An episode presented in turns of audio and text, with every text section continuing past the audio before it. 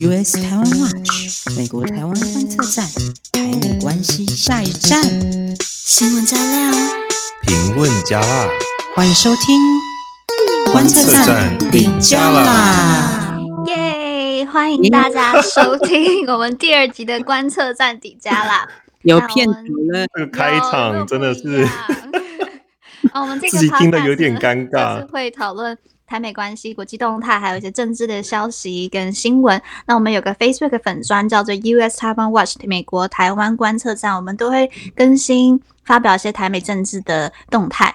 因为我们发现我们的观众都很辛苦，没有办法读太多的字，所以我们就出了这个 Podcasting YouTube，可以服务这些不能看字或不爱看字的观众。那我们也帮大家复习一下我们那周出的一些文章，然后也会我们小编们也会帮各位加料 加辣，那也顺便更新一下整个新闻的发展。那所以像手边有手机的，赶快把手机拿出来，到我们的 Facebook 上面拿出你的讲义，搭配着我们的待会的分析一起使用。那别忘了，除了帮我们 Facebook 观测站按赞，也要帮我们的 YouTube 订阅，很重要。我现在给大家一点时间，就赶快把这件事情做好，记得订阅、呃、，OK。然后我强调一下呢，我们以下的内容都是我们小编自己的个人观点，所以如果你你对我们的讨论或我们观点没有很同意的，就欢迎在底下留言，但不要人身攻击，就是呃要有爱。要有包容，像那个谭德塞，大家如果发最近有发他的 推的，他在推特上面一直 love and solidarity，你这样让人家讲，大家就不想，大家都不想对我们有爱。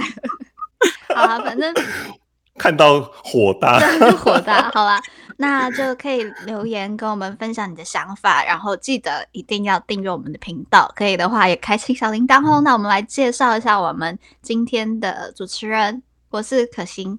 我是我现在在美国重灾区纽约，然后在这里念国际关系，交给 Jerry。我是 Jerry，然后我在休斯顿当码农工程师。香菇，我是香菇，我现在在呃西雅图也是当软体工程师。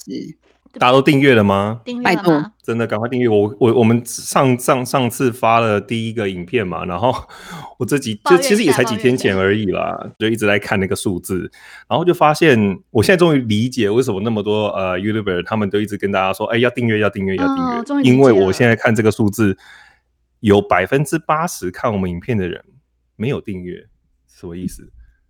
生气，不要那么生气，不要那么凶，不要那么凶，没有，就是。我们的我们我们基本上是周更嘛，而且我们现在也没有什么影片啊，就是你订阅我们，我们的影片也不会一直出现在你的那个 YouTube 上面，就我们不会打扰你，你就订阅按下去。我也才出一集，你在生气？我也才一集而已，然后第二集就开始生气。马上就没有耐心了。好了，那我们就呃，我们今天的 podcast 在最后我们会回复一些网友留言，所以要记得留到最后。那我们来更新一下现在美国的疫情的最新数字。Jerry，麻烦。哦、oh，OK，好，就是其实我们几天前才刚更新过嘛，然后今天我们在录的时候，今天是呃四月十八号，就是美国当地时间四月十八号。才短短几天而已，现在我们的死亡人数已经来到三万两千人了。上次好像我们报的时候是两万五千多嘛，然后现在已经、哦、对，其实真的很夸张。然后确诊人数已经来到了七十万人，将近七十万人。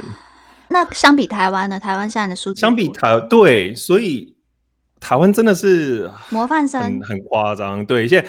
好好，in a good way，就是台湾现在确诊人数是 三百九十八人确诊，就是差不多四百人左右，然后六个死亡。而且如果我们只看那个本土案例的话，其实我们已经有六天没有本土案例了。我们这是接接连两天都 zero 嘛，对不对？对。然后但昨天好像就是有新的三例，但都是境外移入，所以如果你看本土案例的话，其实已经是六天都没有本土案例，真的被控制下来了。台湾真的、嗯、对。大家在台湾的各位真的是很，就.我们在美国的真的非常非常羡慕，也就是嫉妒。OK，好，那我们就赶快来聊我们今天的的主题。我们今天的主题是川普 VS WHO，台湾要往哪里站？好，那我们就先来做个我们的新闻回顾。那这边有请香菇。我们上个星期破了两篇，就是川普跟 WHO 这个相关的新闻的后续。那第一篇是四月十五号的时候，我们破了个快讯，标题是白宫引用台湾的资料要 WHO 负责。十五号的时候，白宫释出了一份呃名为“川普总统要世界卫生组织负责”的一个事实说明，他提到了下面这一点，他说。台湾在看到有关这个冠状病毒人传染的报告之后，在十二月三十一号联络 WHO，但 WHO 仍然不公诸于世。川普本人在每天的这个白宫的例行会议中，没有提到 WHO 武汉肺炎可能人传染的这个事情，但是从国务院到国会议员都有一再提起这件事情，然后质疑一直质疑 WHO 对台湾的警告都已读不回。那卫福部十一日的时候，呃，也公开了十二月三十一号给 WHO 的 email，因为没有直直接讲到人传人，所以也有点受到 WHO 跟台湾部分声音的质疑。但是卫福部卫福部长陈时中啊，他仍然认为说，这个武汉有病患呃遭到隔离的这个消息，就已经暗示的是人传人的可能性了嘛。所以 WHO 不应该这样子内行人说外行话，他讲了这句话。然后白宫今天在卫福部公开 email 之后，也间接就是顺时钟打了一个顺风球，间接的认可了这个台湾卫福部的说法。然后顺带一提，这一天的前一天，中央疫情指挥中心的发言人庄人祥说啊，台湾为什么能够那么快速反应？那是因为有一个防疫医师半夜挂在 PTT 上面，发现有乡民在十二月三十一号凌晨两点二十四分十九秒的时候。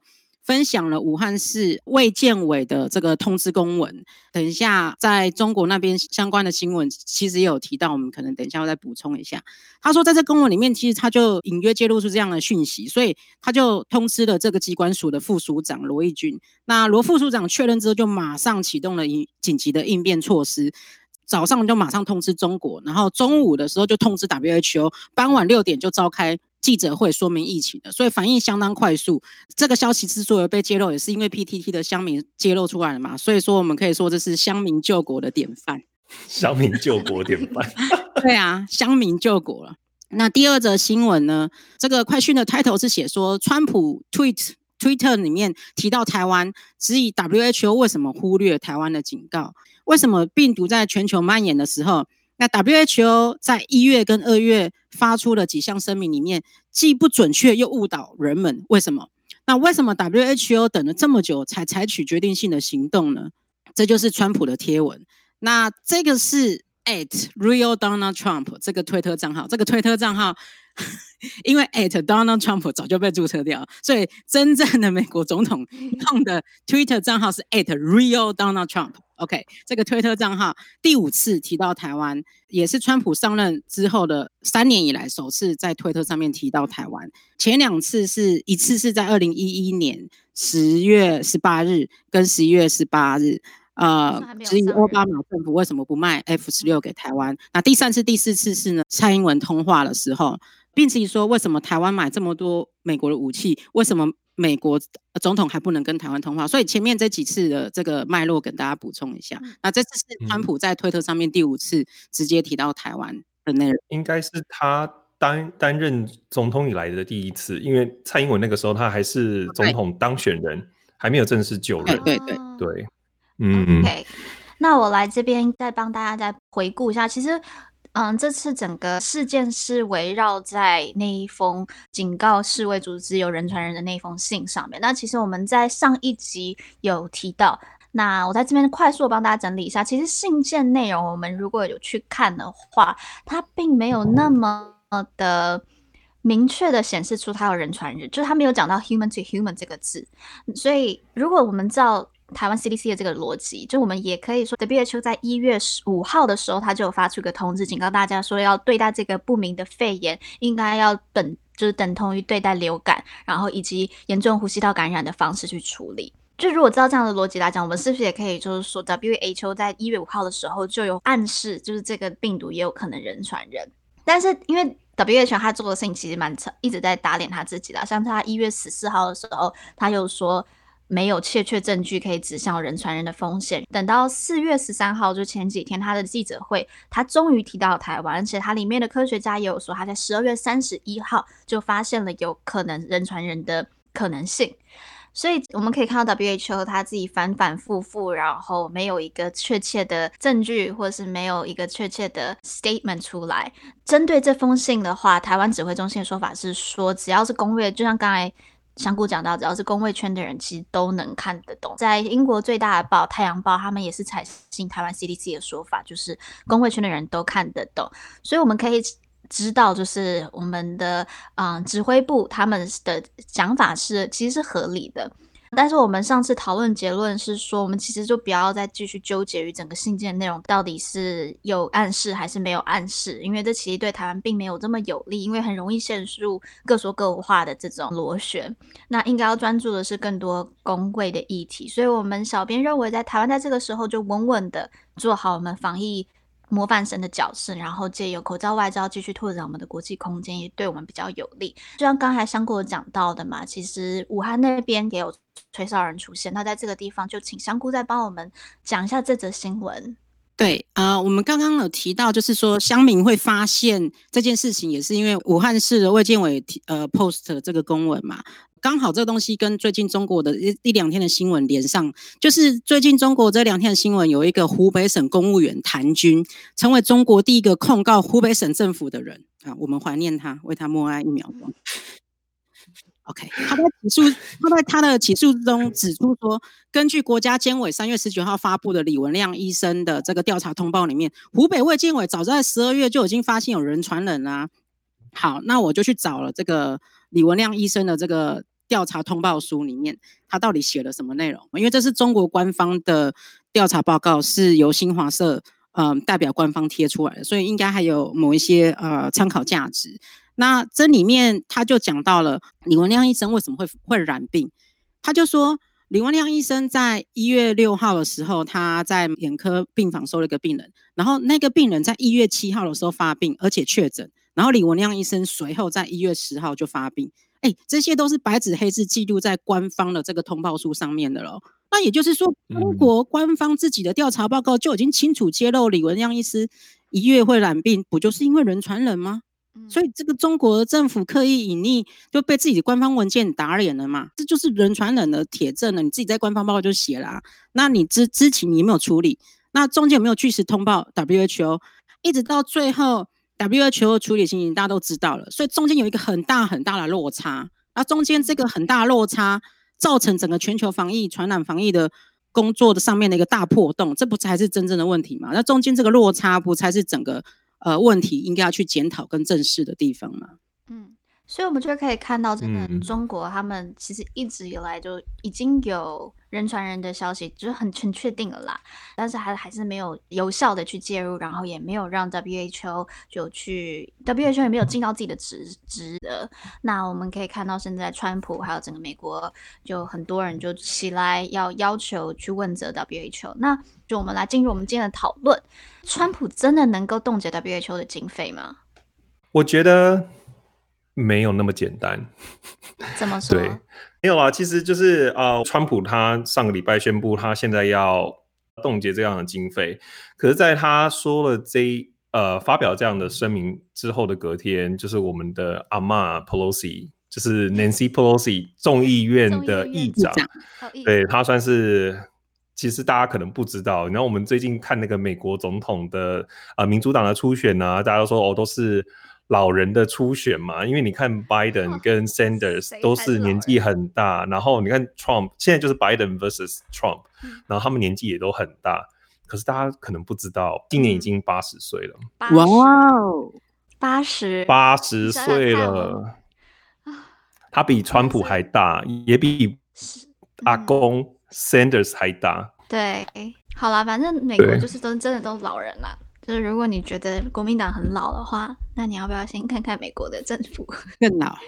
对，政治人物吗？对啊，但他还是还还是很很很辛辣。OK，回来就是好，到底阿妈说了什么？对，为什么要提他？因为其实大家都知道，就是呃，阿妈就是跟川普就是一直对对干嘛。然后呢，再说要冻结预算的隔天，他就说：“哎，总统这样子直接把经费冻结的做法，WHO 经费冻结的做法，呃，对于这整个处理现在我们这个 global pandemic 这种全球大流行的情况是有害的啦。而且它甚至是说，呃，不仅危险，而且可能也违法。”那好，到底怎么个违法法？而且这件事情有一个敏感度是，如果大家还记得之前川普不是有 impeachment 吗？impeachment 弹劾案，大家知道为什么他被弹劾？就是因为乌克兰的军援，就是说当时呢，呃，简单带过就好了。这 对他那个时候，其实基本上美国国会早就已经通过一笔预算，然后那个预算就是要给乌克兰，就是给他们的军援。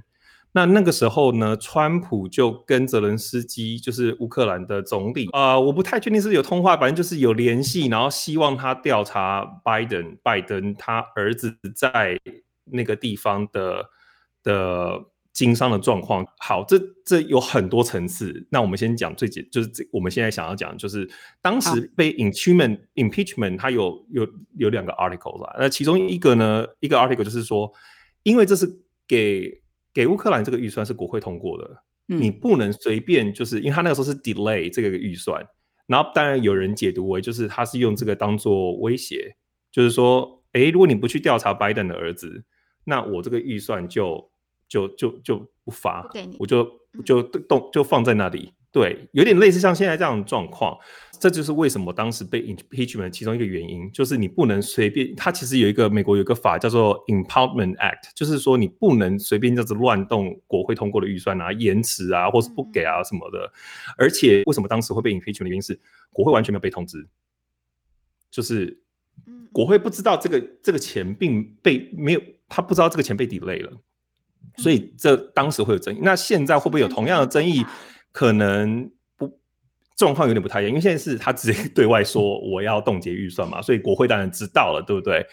所以呃，阿妈也是说可能有违法之嫌，但是到底有没有确切，就是这还是要经过相相关的程序啦。对，对，然后这个但这只是一个背景知知识，就是会让人家联想到，哎，你不是二月 impeachment 才结束嘛？那才刚过，现在同样的事情又冒出来，就是大家会有一点。有一点回响，这样子就是真的没学到。那好，我这边可以稍微补充一下嘛。嗯、其实台湾的听众，啊、你们就想一想，跟台湾的情形其实很像。用白话一点的呃讲法，立法院通过的预算，政府公部门不能随便说不执行就不执行，大概就是这样的意思。对，那你你对国家的国库，因为立法院代表国家审查预算，用国家的国库。通过预算案给你政府部门，你公部门就是要执行的，不能说我拿了钱不执行啊，对啊，而且也不能乱用，对不对？所以很多人之前说，哦，不如把这些钱省下来去买什么营养午餐，其实这个都不是，就是实际上都做不到的，因为预算案一旦编列的，就是专款专用，它就是有一定的用途。对，如果如果在呃现在在收听的听众，你们刚好是研究助理，有报国科会，呃，现在比较像现在科技部的账，你们就知道那个多痛苦了。每一笔钱用到什么地方，你拿了多少钱，你预算的执行率就知道到多少。你不能拿了钱不用，或拿了钱乱用。你编了款项 A，你就是报款项 A；你编了名目 B，你到时候报账就是报名目 B。嗯，这很清楚。这就是为什么川普会被呃那个诟病的原因，就是说哦，会会有一个争议。对，好，那我们来看 WHO 的预算。其实 WHO 它从各个国家拿钱呢，有两个部分。一个叫做，你可以把它想象成它是一个会费的感觉，就是 WHO 会规定每一个国家就是要缴多少钱，那他们有一个公式，那个公式会考量这个国家的人口啊、GDP 啊等等这类因素，然后最后算出一个数字给你，就是你的有点像是会费，就是每年都必须要缴。然后另外一个就是自由的捐款，对，那其实以 WHO 它收入的结构来看，其实大概。去年的资料来看的话，百分之八十都是各国的捐款啊，所以其实会费大概只占不到两成左右。好，那美国的状况是如何呢？美国在呃今年二零二零年编给 WHO 的这个所谓的会费是一点二亿美元，嗯，那已经缴了一半去了，所以呢，现在所以现在剩下六千万未发。OK，所以有六千万美元在那里。那我们刚刚不是讲到还有另外一部分是捐款吗？因为这个就是变动的，就是通常就是因应一些紧急事件，那美国就会再继续捐钱这样子。那按照往例，这样子的捐款部分大概都是二到三亿美金左右，大概是三亿美金左右。所以 total 的话，大概就是呃，美国给 WHO 每年大概是四亿多嘛。这也是为什么川普说，呃，中国给多少四千万，然后呢，美国是给四亿嘛，就是中国的十倍嘛。美国是 WHO 最大的金主，那是这样来的。那刚刚讲到会费，美国二零二零年给 WHO 一点二亿的部分，这个东西是要通过国会的预算案。那国会啊提预算案啊，这个都是众议院的职权，就是美美国我们知道有。好，可能很多人不知道，但简单稍微很简单讲一下，就是有众议院有参议院，那这两个的职责不太一样，但都是民意代表。那这个之后有机会再慢慢解释，就是有什么样的不一样。但是呢，所谓的预算案是众议院的特殊职权，就是预算案都是由众议院提，然后过了之后再送到参议院，然后参议院如果有意见的话，最后两边就要互相协调，因为最后通过只能。那个文字要统一一个版本，对。那现在阿嬷她是众议院的议长嘛，所以她就是你知道，还要说预算案好，哪能让你这样子说动就动？对啊，那他就是他，所以言下之意就是说，美国要缴的那个一点二亿，或是已经缴了一半未发那六千万，不是川普随便要说不给就不给的。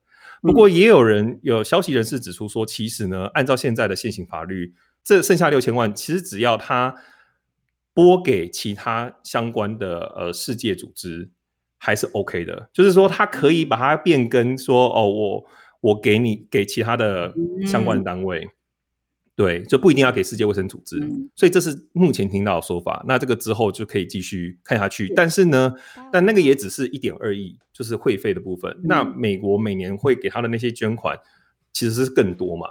那那个部分可能就会被影响，所以呢，好，什么结论是什么？结论就是说，WHO 还是会被痛到，就是这个这件事情对 WHO 还是有影，还是很痛。对，就是说，虽然工会编的预算并不是这整个里面最大的一部分，然后它真正很大一部分是捐款的部分。那捐款部分就是百。呃，川普就有百分之百的决定权啊，我就是不给你，就是国会就管不到，对，就管管不到。那 even 你刚刚说，就是国会前面的编的那那一笔钱，它其实也不是那么死说，哦，我就是要给 WHO。其实它是一个，譬如说国际组织的一个会费，所以它可以有点就是说，呃，我给其他国际组织，对、嗯、我只要名名目那个项目是符合这个。呃，项目就可以了嘛？嗯，对啊。那除了佩洛西，或是除了众议院以外，还有美国其他其他各方，他们对于川普动经费，他们怎么看？嗯，其实大家看这几天我们观测站发的文章所带出来的相关讨论，其实以以及加上我自己的观察，你就可以知道，其实我们上一集也稍微讲过了嘛。那譬如说，我就就就举举一个例子，像那个 Lindsey Graham，就是他是南南卡罗来纳州，好难念的的的参议员。OK，那他他他他就是共和党，而且他是在 impeachment 里面，川普算是最大的 defender，就是拥护者。那他就说，他就是完全支持川普的做法，而且他认为现在就是 it's a right move right now，就是去 defending WHO。那他的说法是说。他支持这样子，就是冻结经费，直到 WHO 新的领导者。OK，这是共和党的声音。那像民主党参议员另外一个，像 Chris Coons 就说呢，WHO 的确不够透明，在这一次的表现当中，对于中国的苛责可能也不够，然后表现也不好，有疏失，然后也透明度也不高。但是现在不是个好时机，因为现在就是正是全球大流行的时候，现在就是。他他举了一个例子，他说这就好像是说，呃，有枪击案发生，然后呢救护车来，你就叫救护车嘛，对不对？WHO 就很像这个救护车，然后呢枪击案就很像是一个大规模灾难，像现在的那个 pandemic 大流行。然后呢，你不能因为说这个救护车来的慢，你就跟他说好，你都不要来了，你就不要来，要救啊，你后面还有人在死哎、欸，就是你这个枪击案爆发，你可能现场后面还有二三十个人受伤重伤。还等着被救，但是你不能说哦，因为我叫救护车，这个救护车来得慢，你就干脆说，那、啊、你就不要来。不要救啦，大家都不要救啦。不要去检讨那个救护车的司机。你可以检讨，但是对你，你可以检讨那个司机，对不对？那你不能说哦，那我在无限上就是哦，这个医院我也都不要，就是。所以他的意思是说，对，我们要检讨，就是这个一定，而且这个责任重大。你来的慢，你救人救慢了，对不对？可是，在那个当下，这个当口，你要不要让他继续救嘛？就是有人还在死啊，还有人在受伤啊，对不对？所以我们就可以，嗯、对，这是他的，所以这么快就找到。对啊，你要临时哪里找司机？所以呃，统整一下，其实我们观察各界，像我自己平常看一些比较所谓的偏自由派啊，可能台湾人就会觉得说，哦，亲中派的一些呃，譬如说 talk show，像 Trevor Noah，就是非常的。Trevor Noah 是美国一个很有名的脱口秀主持人。他算是喜剧出身，然后脱口秀的主持人，对。然后呢，他他在他他在国内议题表现的比较好，那通常在国际议题上面都会蛮失准。像去年他针对香港反送中在报道的时候，我就觉得他有点太轻戏谑的报道方式。反正 anyways，就是连像他这样子，可能被很多人会视为轻中，而且他几乎也都不提台湾。上一集我已经抱怨过了，然后 对。他都认为 WHO 失职，就觉得这一次他做的不好，所以你可以知道说，像这样子，你看这个光谱上面的所有人，大家就是一致的声音哦，大家都认为 WHO 需要被检讨。嗯，但是我觉得差异差在就是呃，共和党或是支持川普做法的人跟另外一派不同的差异点在于，现在是不是个好时机？就像刚刚那个比喻，就是说现在全球大流行。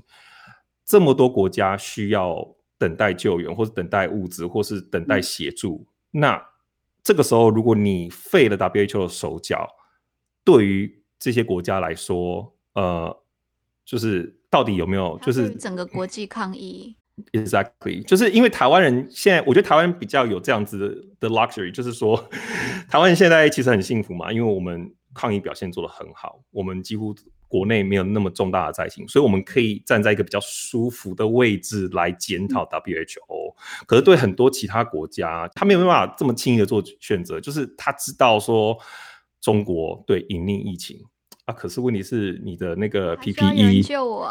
中国还是全世界口口罩或是防护医疗防护设备，甚至是抗呃 reagent，我不知道中文怎么翻，就是做疫苗相关的一些原料，中国还是最大的生产国哦。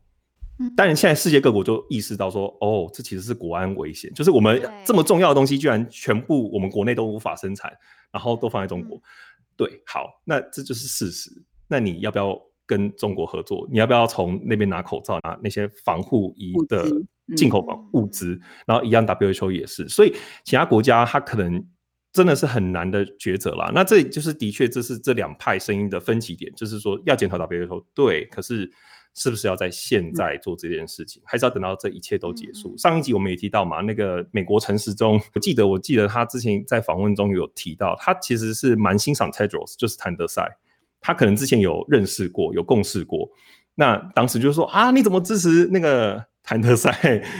哎，可是他后来最近在 Fox 受访，他也改变态度了，他也觉得 WHO 需要被检讨。可是他那个时候是说，要等这一切结束，我们来好好检讨 WHO。嗯，对啊，再像刚刚可心汽车提到，就是说这个司机开太慢了，对不对？所以这到底是呃，我们在看 WHO 的问题的时候，是整个组织出了问题呢，还是说只是 leadership，就是说领导阶层出了问题？因为其实，在过去，我想平心而论，WHO 的确是有在做事情，譬如说，他自从他成立以来，二战结束成立以来，他在五零年代的时候。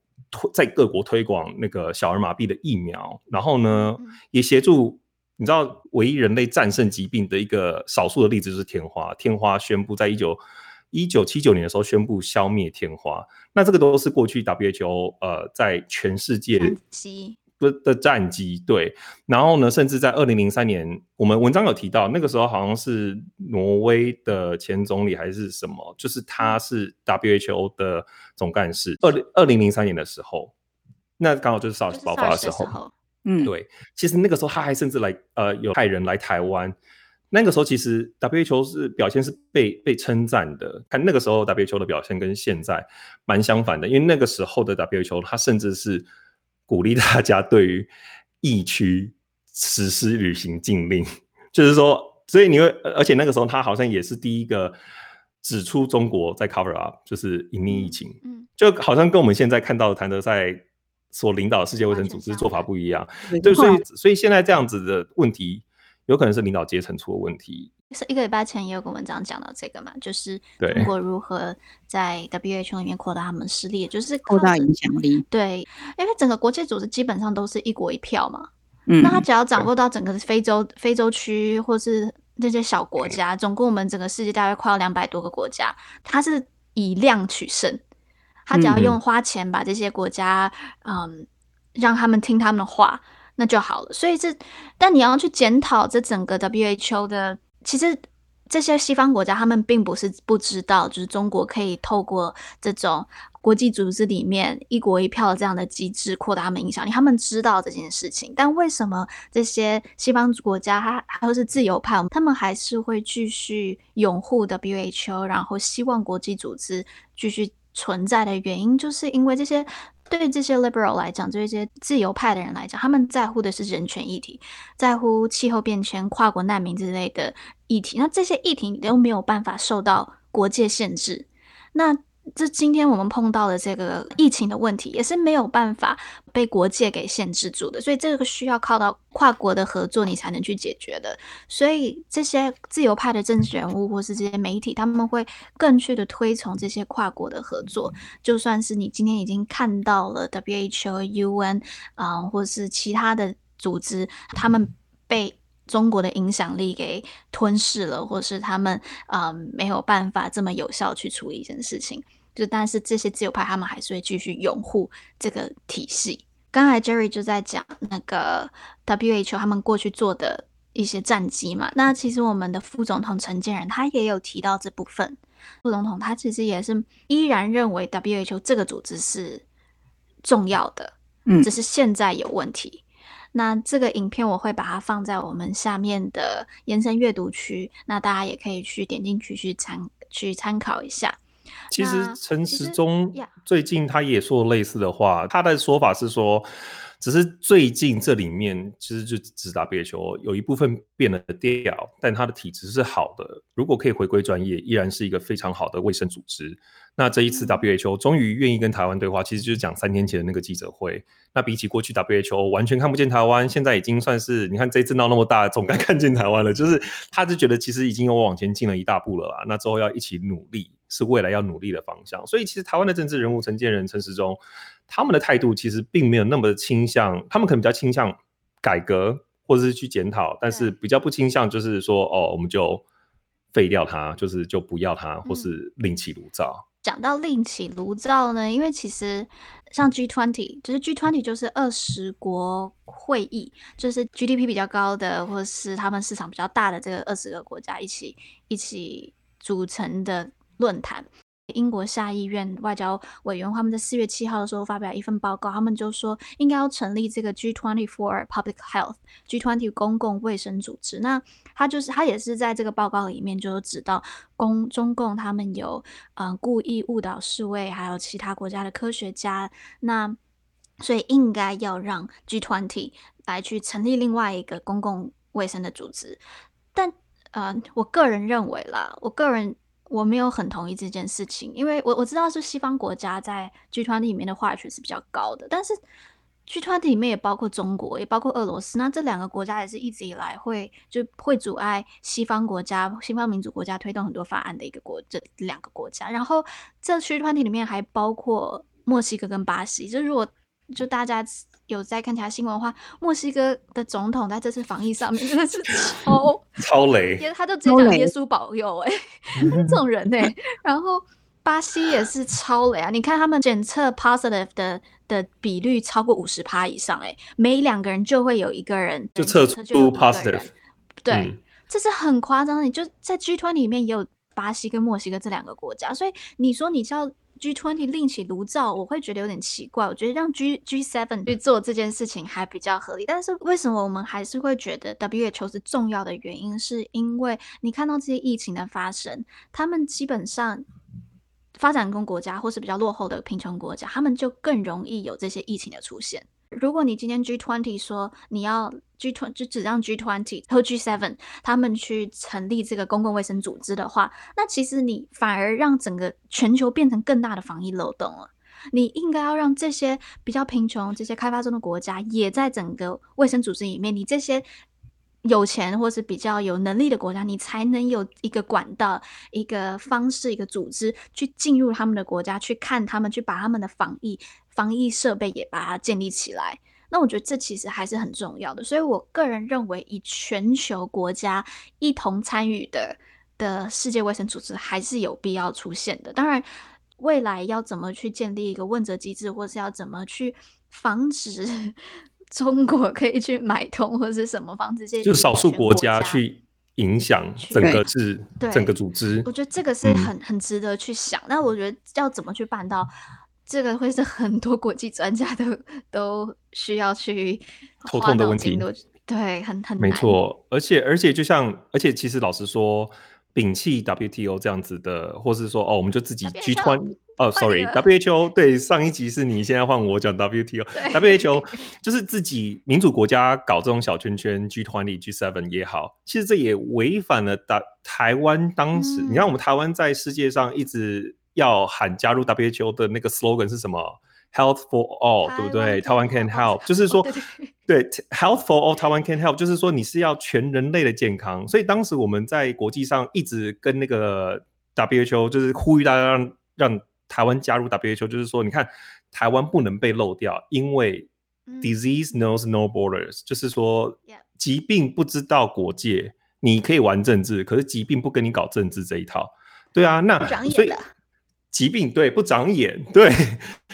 所以你看，我们自己一直以来都在呼喊这样子口号。那我们就，如果我们今天去支持这样子小圈圈、小团体这样搞的话，其实我们就违反了我们长期以来自己的立场。而且，就像你刚刚说的，我们可以看出来有这个倾向，就是这种恐怖的疾病，通常都是从一些比较威权或是集权国家，或是比较不受平常被大家重视、卫生条件比较差的地方冒出来的。所以你今天自己玩没有用，那些东西还是会一直出现。而且，因为你知道，台湾在在医疗卫生上面真的非常的好，所以如果我们可以把这些国家都纳入到整个公共卫生体系，台湾在整个 WHO 才更有价值啊！如果在 G20，你说台湾在 G20 有价值吗？德国、日本他们的医疗也很先进啊，他们还没有这么需要我们进去。所以这个其实最后导到一个话题，就是说，呃，在看待就是呃这一次 WHO 的争议，就是到底是有些人就是说。呃，改革也好，或者是说，哦，我们就砍掉重练。你知道，台湾现在蛮多人其实蛮支持这样子砍掉重练的声音。我就觉得大家可以真的再想想，怎么样才是台湾长期以来一直以来的立场，然后怎么样才是对台湾有利的呃终局？这 end game angle 在哪里？台湾的利益在哪里？对吧？要不然，因为我们上一集其实最后也有提到嘛，就是说，我们就是因为靠自己，所以才做那么好。那我们还要加入 WHO 吗？对不对？我们一直心心念念想要加入 WHO 是为了什么？其实我们为的是要跟国际接轨合作，能够在第一时间取得最新的流行疾病的资讯。这一点就是我有想到之前我看过一篇文章，就讲说，呃，我们每年不是有流感吗？他们这些每年的流感的疫苗，那那个疫苗是怎么来的？就是说他们是预用用一些大数据，用一些专业的分模型分析，maybe 就是去 model 去去去猜测，因为他们现在已经有几。已已知的一些病毒，然后呢，提前去做预测，然后产生疫苗。所以你可能打了疫苗之后还是会感冒，但是通常症状应该是会比较轻微，就是不会那么严重。就是、嗯、对，那这个就跟 WHO 有关，因为这是一个很大的 database。那我们如果不在 WHO 里面的话，其实我们没办法最新的得到这些最新的资料。通常我们的 做法是，我们要去，我们也自己去猜，然后下猜做完之后，我们要靠美国。帮我们去测这些我们每年预测出来的这些疫苗的准确度怎么样？所以就是这个疫苗的生产对台湾来说就是又更辛苦了，因为我们没有这样子的资源。所以我们加入 WHO 就是因为要得到最第一手资料，然后及早做出应对。可是我觉得其实还有加入台湾加入 WHO 还有另外一层原因啦，就是我们其实要真的为了争取的就是一个什么国际。承认就是 international recognition，对，所以这个又是在更往下一层，台湾人的这这种心愿跟想望，就是我们其实加入 WHO，并不只是说，当然我们需要这些资讯，我们需要最新的资讯，也同时代表我，因为我们在国际上就是一直不受到承认，不受到认可，不止 WHO 嘛，ICAO 国际民航组织，Interpol 国际刑警组织，我们都都是无法呃加入的。所以呢，国际上被承认，这是台湾人在更深一层。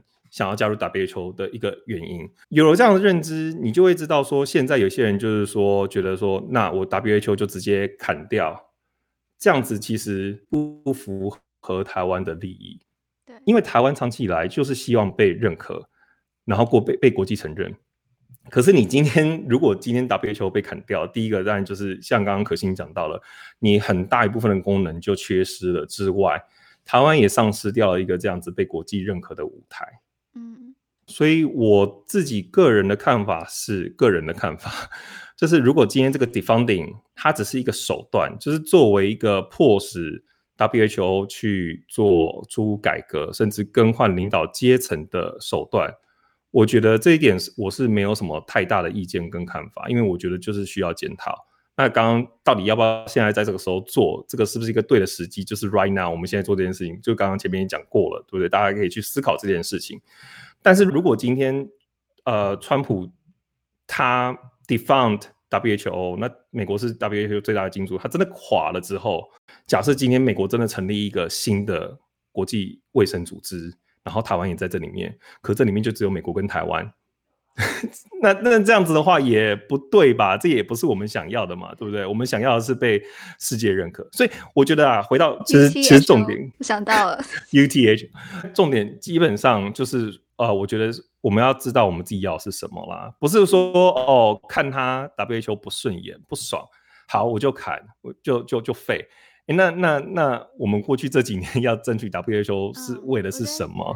嗯、台湾人在思考就是 WHO 要怎么走的时候，嗯、我觉得一要把一个东西一直放在心上，就是什么是我们的长期利益。跟短期利益，嗯、短期利益有可能是你现在只是呃，你看到这件事情不好，所以你要把它砍掉。但是你要知道长期利益我们要追求的是什么？那从我们要追求的是什么？长期来讲，什么样子才什么样子的国际形态合作框架是对台湾有利的？那嗯、呃，我觉得在这部分的讨论就差不多到这里了吧。那。对于 WHO，我们该怎么去处理 WHO 的问题？你有其他不同的意见，就是欢迎也在我们的 YouTube 下方来跟我们来讨论一下。那嗯嗯嗯，但 但大家就是边小力，对，客气一点这样子。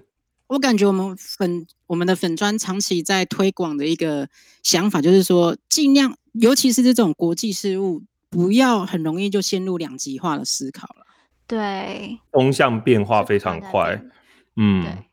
好，那我们来回复一下，有一个网友还有回答，在上一次我们前一集在讲到 Dr. Fauci 的时候，就是美国陈时中的时候，还有讲到说 Dr. Fauci 的讲法也是跟着 WHO 在变呐、班农，班农就是一位共和，呃，现在在算是川普的好朋友 Steve Bannon，他在十三号的时候那天把 Fauci 在节目上的录音时间轴放出来，妥妥的打脸。他就是 Fauci 自己的录音打脸他自己的的之前所讲的话。那在这部分我就有回复他，我其实觉得这部分这还蛮有趣的。但我觉得我们在看这这件事情的时候，可以从 Doctor Fauci 跟 Bannon 他们的政治倾向来看一下。就是 Dr. Fauci 他有点像我们刚才讲到，他是偏 liberal，他就是偏还是要国际合作。所以你会看到一开始 Fauci 刚刚也有讲到嘛，他是。他是说 Tedros 这个人就谭德塞是不错的，虽然觉得 WHO 错了，但他在一就是他还是觉得这个组织是重要的，所以我个人猜测啦，就我个人猜测 W 嗯、呃、Dr. Fauci 他在一开始是仍然是对 WHO 的专业是有信心的。那我们相对来去看 Steve Bannon，Steve Bannon 他就是超就是出了名的右派，他之前是剑桥分析的议员，剑桥分析就是帮。川普打赢选战，也促使了脱欧的这个网络公司嘛？网络大家可以呃，这个 Netflix 是不是有个纪录片叫做《The Grey Hack》？你可以大家可以去看，这就跟之前那个脸书资料外泄，就是这也不是资料外泄，就是之前不是有人说呃，脸书有个心理测验吗？他就是用这一招，然后收集大家的个资，然后呢，帮、嗯、助他们就是做 big data 的 analysis，然后呢去去做每一个人的 profiling，所以他们就知道他们下这些广告，尤其选举的时候，他们下广告要怎么去针对每一个人去下不同版本的广告。对，这家公司就叫剑桥分析。然后 Bannon 他之前就是剑桥分析的员，那剑桥分析他们一直以来在帮助候选人或者在提倡的议题都是非常右派，像脱欧或是帮川普竞选。那所以他他因为很右派，所以他也是比较不属于，他不是国际合作派，他不是提倡国际合作的。所以我推测，我个人推测，我觉得他一开始 Bannon 一开始就不相信 WHO。所以我觉得，嗯、我自己的猜测也是，就是说，在 WHO 很多的失职的证据出现之后，Dr. Fauci 也改变他原有的想法。那我觉得，就像我们刚才讲到的，在观察一个政治人物的时候，大家永远常常会去看说啊，你之前讲的话跟现在讲的话有没有打脸，然后你的立场是不是一样的？但是我觉得，一个政治人物，一个好的政治人物，他是在很多的证据还有很多的数据当中去做决定，所以他去。他做改变其实是很正常的，因为整个国际就像我们刚才讲的嘛，国际局势一直在变动，那他要怎么在对瞬息万变？所以我们要怎么在这些瞬息万变的情势当中做一个对我们人民最好的选择？那他们就是在做这个选择的人，所以我觉得立场有没有改变，有时候不是去评断一个政治人物好不好，我觉得重要是他有没有一个一个 value 一个价值，有没有一个逻辑啦？他有没有一个对？有没有一个正确的逻辑？他这些改变是不是合理的改变？他是不是对，而不是说哦，他改变立场，所以他就一定是坏，他就一定是被打脸，嗯、或者就一定是不好。你要去看他当下做的那些改变跟决策，是不是符合当时的现实环境？